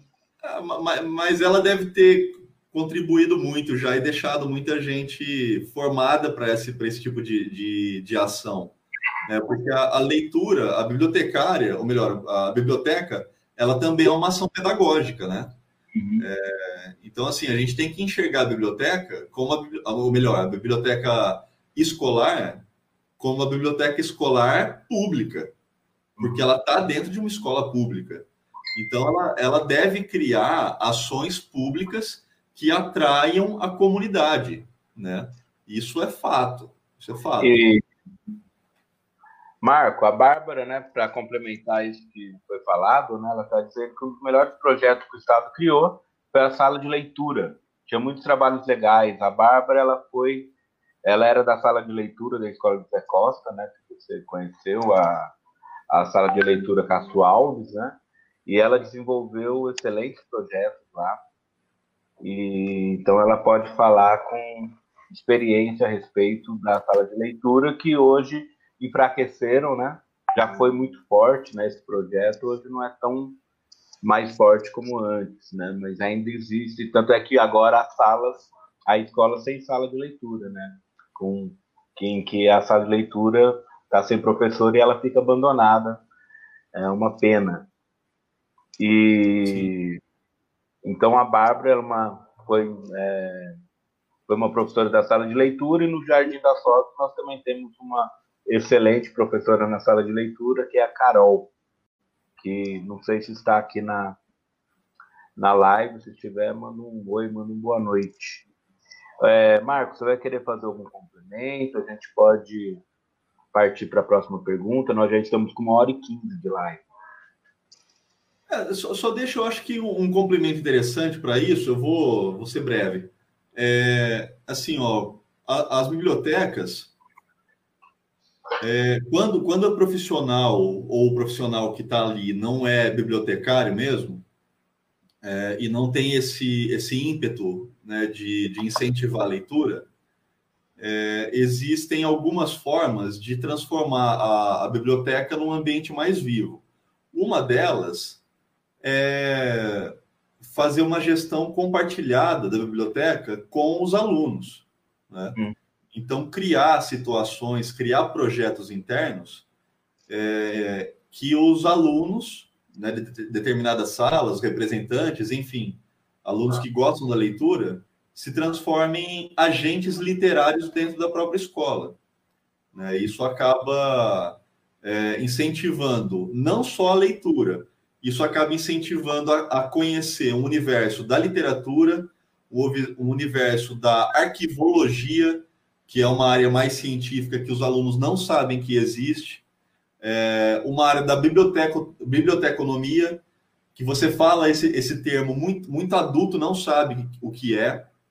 é. Então você cria, ou melhor, você apresenta com a biblioteca, com a leitura, um universo para os alunos, para o adolescente, para a criança e para a comunidade em geral, uma dimensão de funções de trabalho, é, de áreas de conhecimento muito grandes. Né? Uhum. Como vocês falaram no começo, o aluno, quando tem contato com, com um professor ou com um autor que, que, que, vai, que vai fazer um lançamento, que se apresenta, é um universo totalmente novo, porque eles não conhecem esses universos de trabalho, né?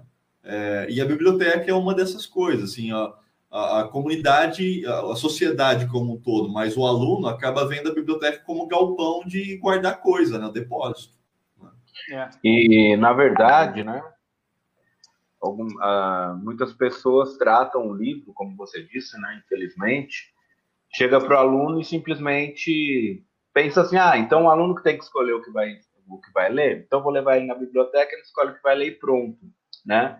Ó, escolhe aí o que você vai ler. Não é bem assim também, né, gente? Então é, é, é, importante é, a, a, você ter uma relação com o livro, desenvolver uma relação com o livro, né? Porque, por exemplo, eu tenho minha namorada tem uma sobrinha e eu sempre dou desde a do primeiro aniversário assim um livrinho de acordo com a idade, sabe? Só para brincar. Por quê? porque é um processo de conhecimento, né? Primeiro pegar o livro, né? Sentir o cheiro do livro, aprender a virar as páginas, né? ver, a, ver as cores, né? se relacionar com o livro. E mesmo no sexto ano, né? quando eu dei aula no sexto ano, no sexto ano, eu procurava justamente fazer isso, levar livros e mostrar o livro para eles. Olha essa capa, olha que capa legal, né? E falar sobre o escritor. É, tem todo há vários procedimentos antes de chegarmos à leitura. A leitura é importante, claro, mas todo esse procedimento, né, é, faz com que você ganhe intimidade com o livro, que é o mesmo que aconteceu com a música, né? Uma coisa é nós éramos jovens, nós comprávamos vinis, nós tínhamos uma relação com aquele vinil. Começando pelo cheiro, começando pelo fato de tirar ele do plástico.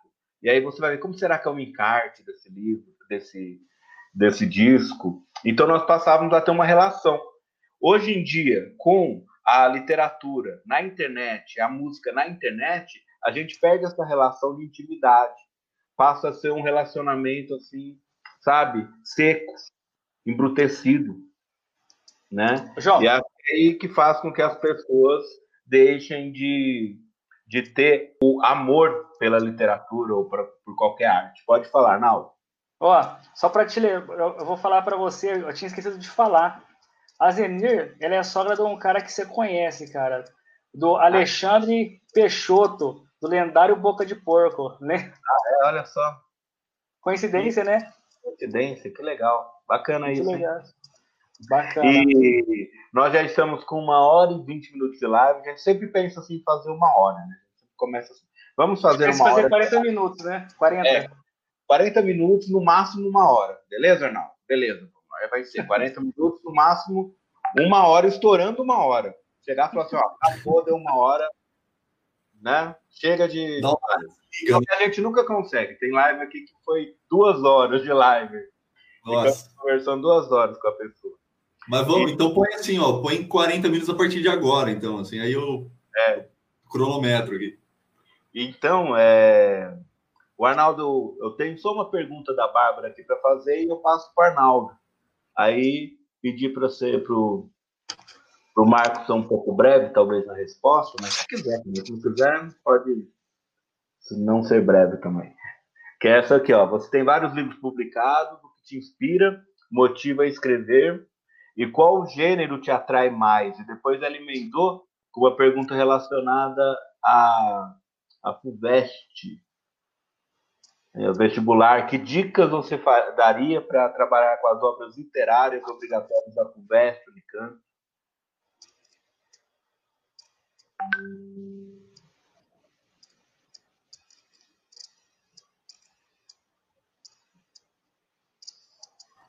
Tá fechado. Tava, tava anotando aqui, desculpa. É, a, Bárbara, ó, eu vou começar por essa, pela segunda, que eu acho que é mais rápido. O, a literatura obrigatória, né, a literatura universitária, ela, ela tem uma, uma concepção diferente, né?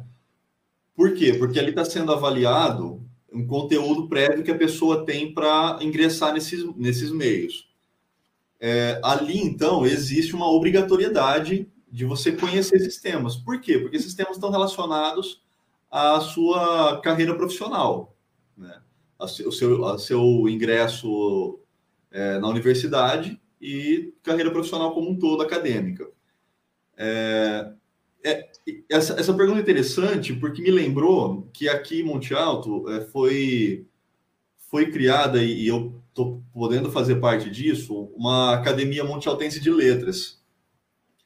Dentro dessa Academia Monte de Letras, nós estamos criando um núcleo de é, estudo bibliográfico.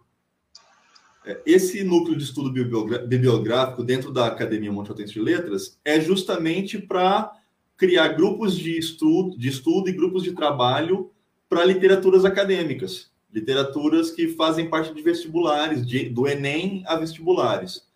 É, isso é interessante também, porque você traz para o real, né? Você começa a incentivar desde antes esse tipo de leitura, é, que é uma literatura um pouco mais densa. Então entra naquela ideia que a gente falou de se incentivar literaturas um pouco mais complicadas. É, infelizmente, infelizmente, não tem, não tem como a gente escapar disso, né? É, a literatura é obrigatória dentro do, dos vestibulares e tem que acontecer. Aque... Desculpa, engasguei aqui. Aquela ideia de ler o resumo, ela não cola muito, né? Ou de ter uma aula, às vezes a gente vê aulas, aulas sobre livros, né, no, no YouTube. Ela não contempla muito, porque você tem que estar um pouco mais aprofundado.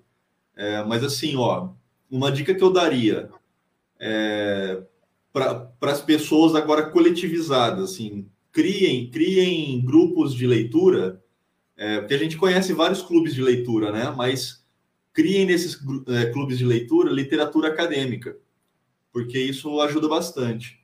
Né? É, agora, sobre a segunda. Só uma, um comentário sobre. Se eu, um eu conseguir responder alguma coisa, João, até me lembra aí, tá? É só um comentário sobre a primeira, né? Como você disse, é, leitura acadêmica, né?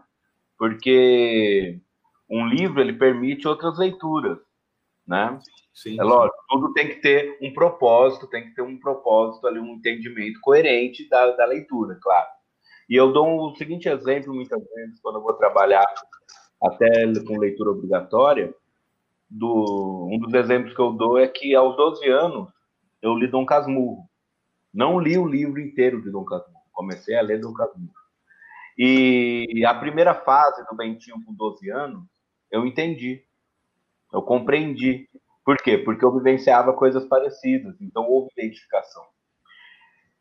Eu tinha 12 anos, aí ele cresceu, começou a ter uma, uma relação mais adulta, né, dos acontecimentos do livro, e aí eu parei de ler, perdi a. Não, não quis mais ler e só fui retomar essa leitura né, no ensino médio. Então, é, a gente capta a obra literária de um modo, quando lemos livres de obrigação, e outra quando estamos é, temos que afunilar a entendimento. E no vestibular a gente tem que afunilar os entendimento, o entendimento. É por isso que se trata de uma leitura acadêmica. Sim. Só para complementar. Perfeito, perfeito, João. É bem isso, porque é, parece que eu estou falando de literatura científica, né? E não é. É, é a literatura que, que, é exigida dos clássicos aos contemporâneos, porque está, está se usando muito o autor contemporâneo agora, né? É, é um, é um convite aí, Marco.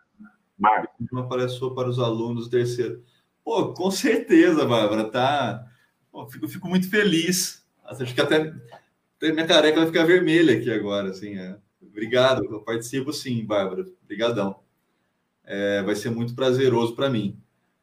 É, e assim, ó, para entrar na segunda, o João Arnaldo e para Bárbara, é, o, que, o que inspira é, a, minha, a minha produção literária? Ah, só para só voltar na, na questão anterior, eu tive um. Isso. Eu tive uma, uma relação com a universidade que foi muito, muito estranha para mim. Foi quando uma, uma faculdade aqui da região de, de Jabuticabal, o Moura Lacerda, usou um, usou um texto meu como referência num vestibular. É, mas assim, eu não fiquei sabendo disso, eu fiquei sabendo depois, porque a minha irmã, ela fez esse vestibular. Eu morava no Rio Grande do Sul, eu estava alheio a isso, eu nem sabia o que estava acontecendo. É, só que o engraçado é que foi, não foi dentro da minha, minha bibliografia nenhuma, assim, não, não era de livro meu, era um artigo meu sobre violência contra a mulher. É, e foi usada como base para para redação, para redação. Eu achei bem bacana isso, foi bem legal ter participado, porque isso mostra que, que as universidades e faculdades elas estão abertas e estão dispostas a temas fora do mundo científico, né? Porque uhum. são temas que estão representados na sociedade mesmo. É, agora sim, ó, respondendo de verdade para não ocupar muito vocês mais. É, o, eu, eu, tive em alguns momentos da vida, da vida literária, né, da, da produção, a inspiração em alguns livros desculpa, esse daqui eu vou ter que dar um, dar um, um salve para ele também, o Brunão. Brunão, obrigado, hein? o Brunão é um, um, companheiro nosso aqui de Monte Alto, é escritor também, está escrevendo um livro agora, é, tá, ou melhor, está se tornando escritor, mas ele já é escritor de letras, porque ele é letrista do hip hop, do rap, é, conteúdos fabulosos, assim, trabalha com, com coletivos de cultura também. O Brunão, ele é muito fuçado nessa na área cultural, então não tem como não deixar meu abraço para o Brunão aqui. Obrigado, Brunão, por estar tá fazendo parte aqui dessa, dessa live com, com tantos amigos envolvidos com a cultura também, com a educação.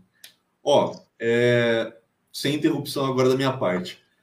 O, te, teve um período que o que me inspirava muito era a filosofia mesmo, assim, não, não tinha...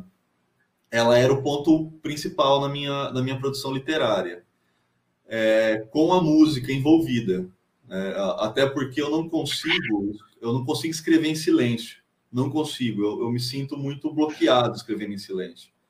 É, eu preciso de música, eu preciso de de uma bagunça que eu que eu crie, assim, né? Por exemplo, é, barulho de gente, não, barulho de gente eu não consigo, mas se eu tiver no meu quarto, é, abração, Brunão, se eu tiver com o meu quarto fechado com o volume no 12, eu consigo criar, eu consigo produzir, é, porque é um tipo de caos que me, que me auxilia.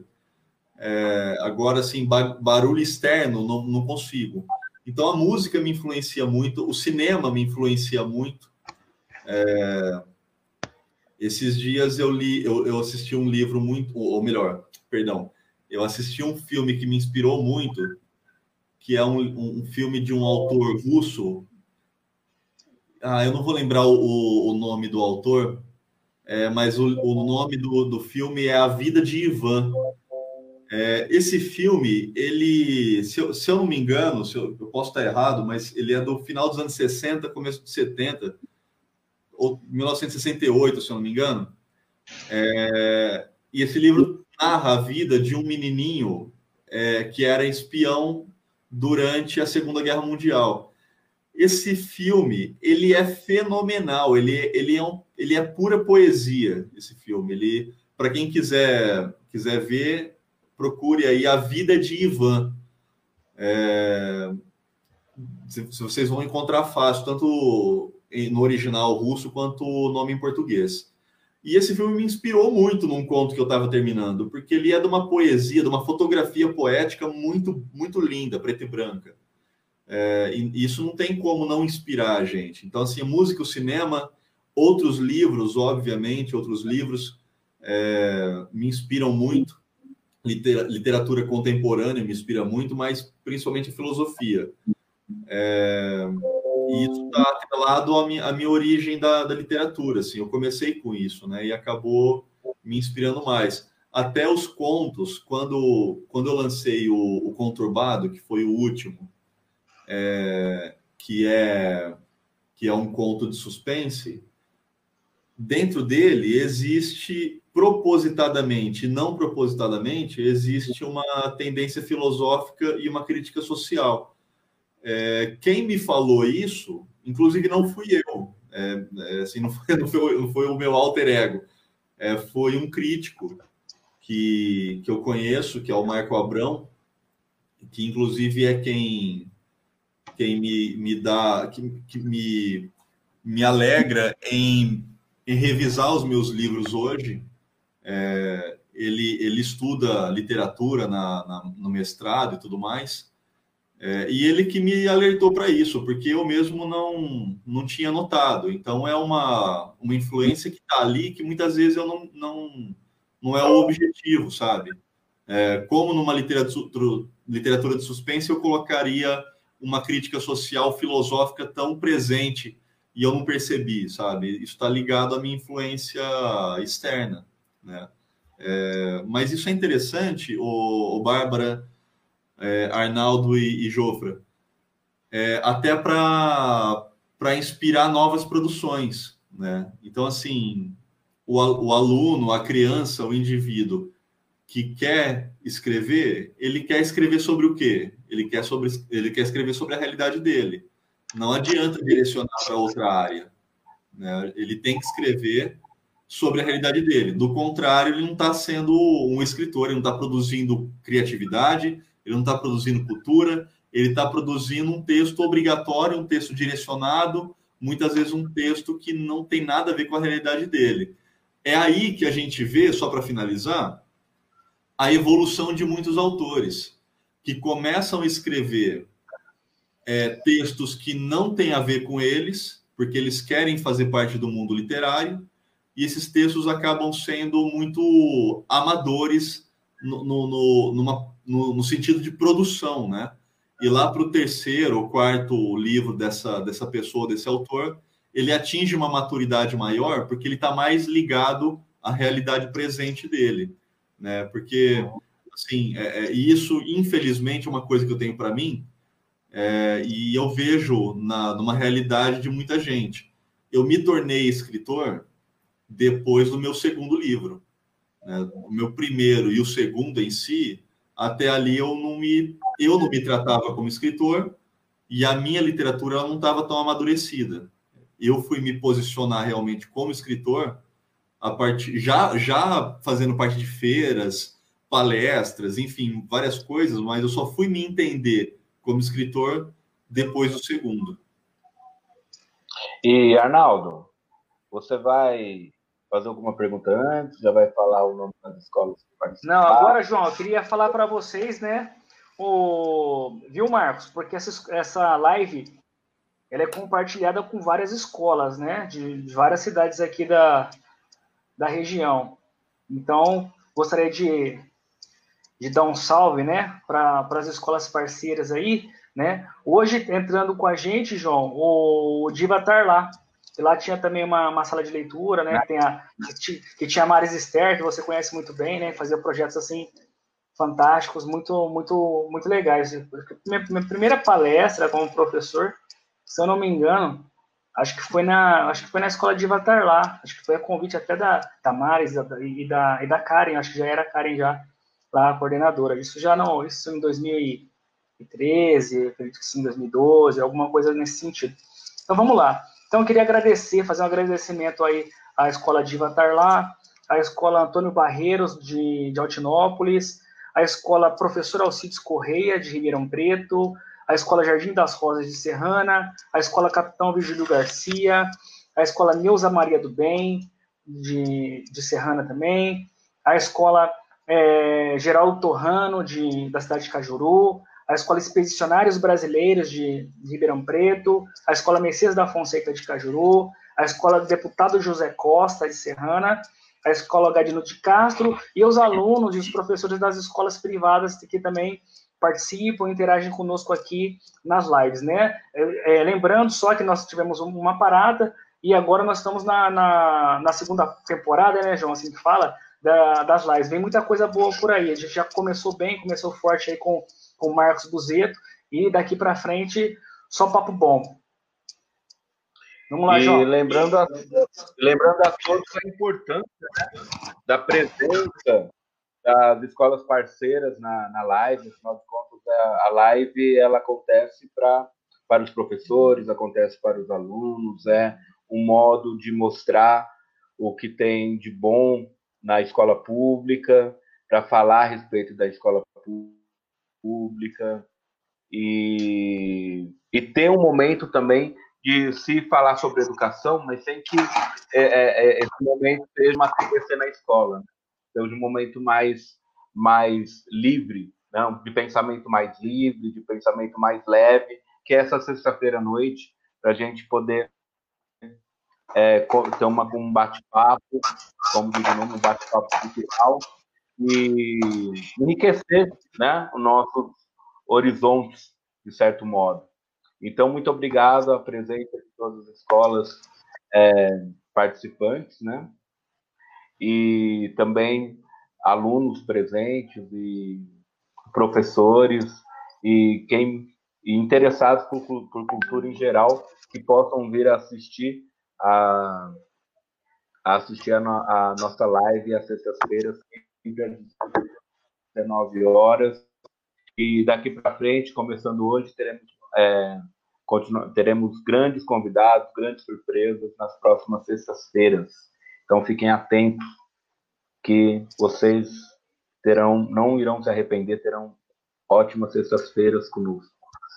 E assim, para partir para o final, Marcos, da última vez que nós conversamos no, na literatura, literatura em tempo de quarentena, fiz aquelas perguntas é, tiradas do programa da Bujanra. Dessa vez, é, eu vou fazer uma pergunta, não vou poder fazer todas, porque são muitas, tiradas do questionário do Proust. Deve conhecer, né? Questionário?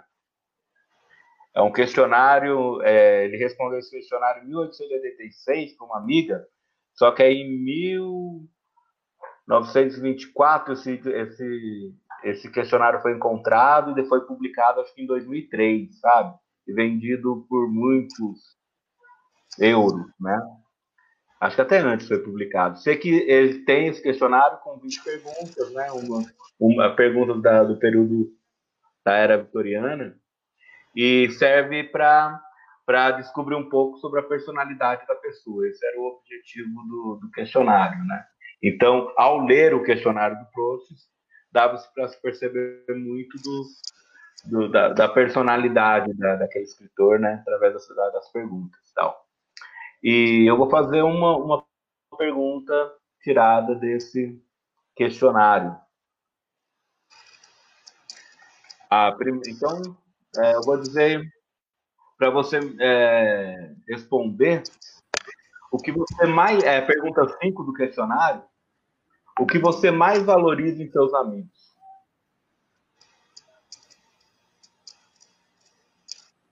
Nossa. Nos meus amigos, né? O que você mais valoriza em seus amigos? Vamos ver se você mais valoriza... responder igual ao Proust. É o Proust, né? A pronúncia. Caramba, cara. Assim, ó, o problema é que é muito capicioso, né? De repente, o que você responde, você fica com menos amigos, não nenhum, né? É... Olha, eu valorizo eu valorizo a existência deles, primeiramente. Assim, a, a existência de todos os meus amigos, de, de atuais a, a passageiros e e ex-amigos, né? É, que se tornaram colegas ou se desligaram, a, a existência deles na minha vida contribuiu muito para quem eu sou, né?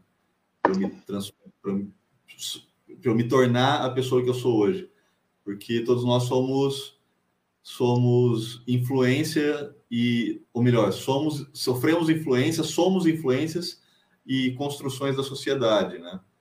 E todos eles fazem parte dessa, dessa construção de quem é o Marco Buzeto hoje. É, e, assim, especificamente o que eu valorizo neles, além da existência, eu acho que é a capacidade que eles possuem de ter paciência comigo. Assim.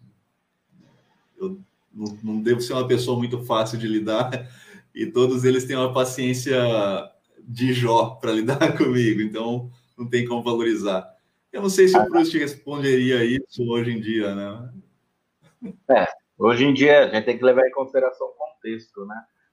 É. Ele, ele falou sobre o carinho tal também, relacionado a, aos amigos. A resposta dele foi ter carinho por mim e se a sua personalidade extraordinária bastante para que seu carinho seja ainda mais valioso. Né? A resposta e. Mas o Proust também está em outra dimensão, né? Não tem nem como. Ele, qualquer coisa que eu responderia aqui perto dele seria nada. Mas, como eu disse, temos que fazer a contextualização da época em que estamos vivendo hoje, a época que ele vivia é, no século XIX. Pode falar, Naldo. Então, para finalizar, Marco, eu gostaria que você deixasse aqui é, falasse diretamente, não comigo, com o João, mas diretamente com, com os alunos e com os professores, tá?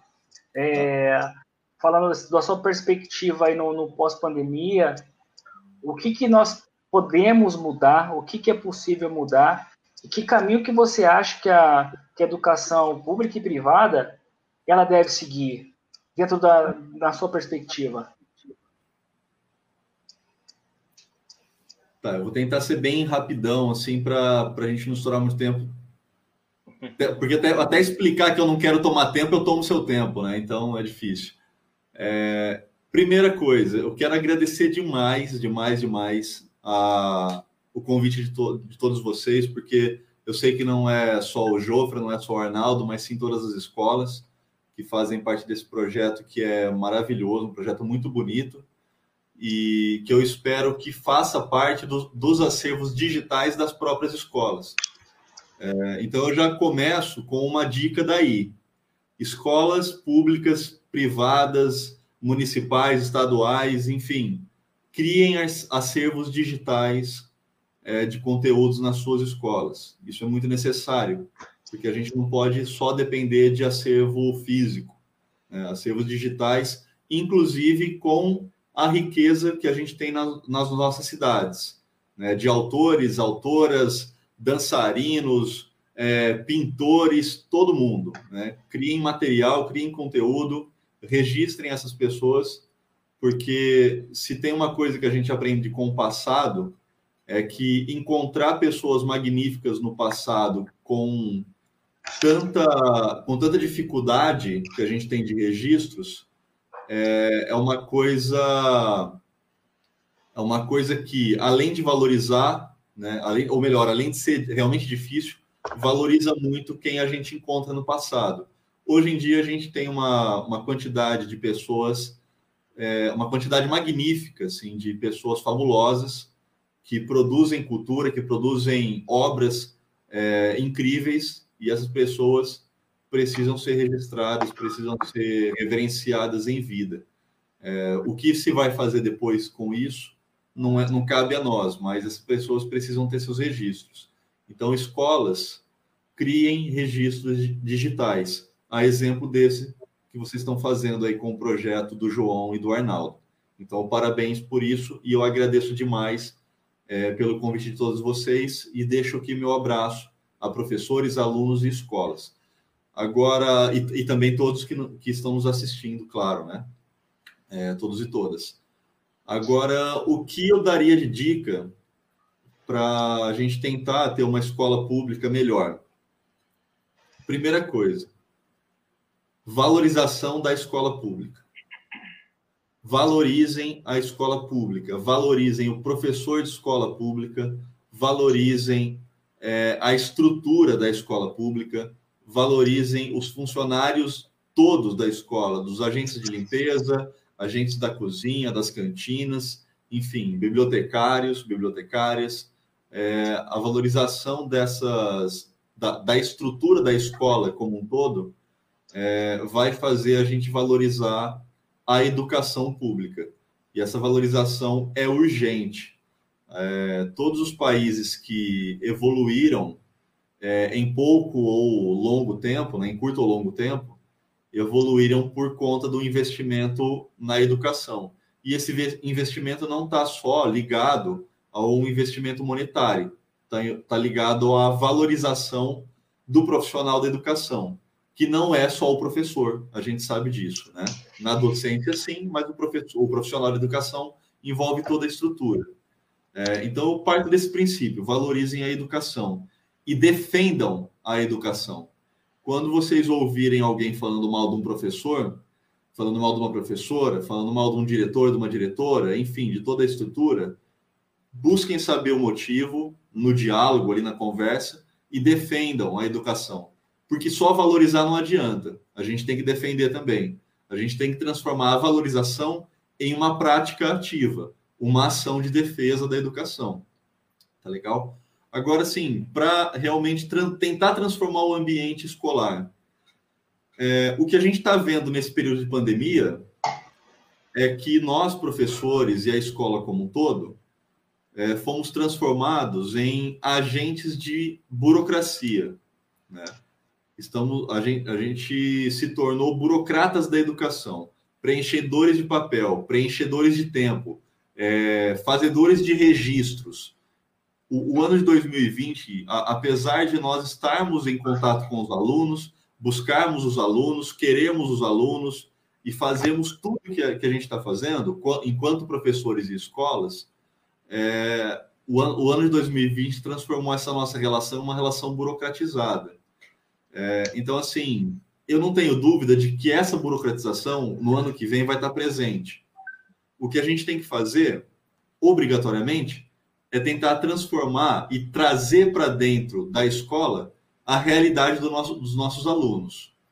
Porque sem a realidade dos nossos alunos, nós não vamos conseguir transformar a educação. O aluno tem que trazer para dentro e a escola tem que aceitar dentro dela, dentro do ambiente escolar e dentro da, da sala de aula, todos os temas ligados aos alunos, seja do fundamental ao ensino médio. Por quê? Porque esses assuntos são os assuntos da vida cotidiana. E a escola muito se engana se a escola, quando pensa que a escola vai resolver o problema da sociedade, vai resolver o problema do futuro. Porque a escola faz parte do problema da, da sociedade. A escola está inserida no problema. A escola faz parte de toda essa transformação que a gente quer, quer fazer. Então, se a gente não trouxer e não aceitarmos dentro da escola toda essa realidade dos alunos, a gente vai penar cada vez mais. É, tem, tem uma. Ah, vou mandar um abraço para a professora Catrine aqui, vou aproveitar. A Catrine é uma professora exemplar que a gente tem também aqui na cidade de Monte Alto, uma, uma pessoa que eu admiro muito, porque ela tem esse, essa proximidade com os alunos que é fabulosa, eu, eu invejo muito isso nela, é, essa, essa inveja boa que a gente tem de pessoas maravilhosas, né? É, e ela sabe muito bem isso que, que eu estou falando, porque a gente sempre conversa muito sobre isso. É, e sem essa realidade, sem essas referências, a escola, infelizmente, vai se transformar cada vez mais num centro burocratizado. E aí vai dar margens para privatizações e tudo mais.